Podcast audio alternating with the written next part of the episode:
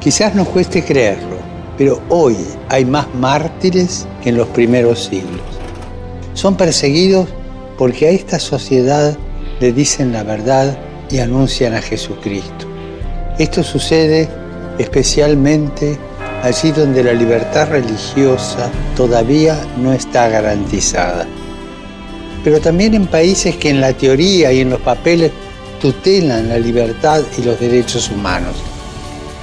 Recemos para que las comunidades cristianas, en especial aquellas que son perseguidas, sientan la cercanía de Cristo y tengan sus derechos reconocidos.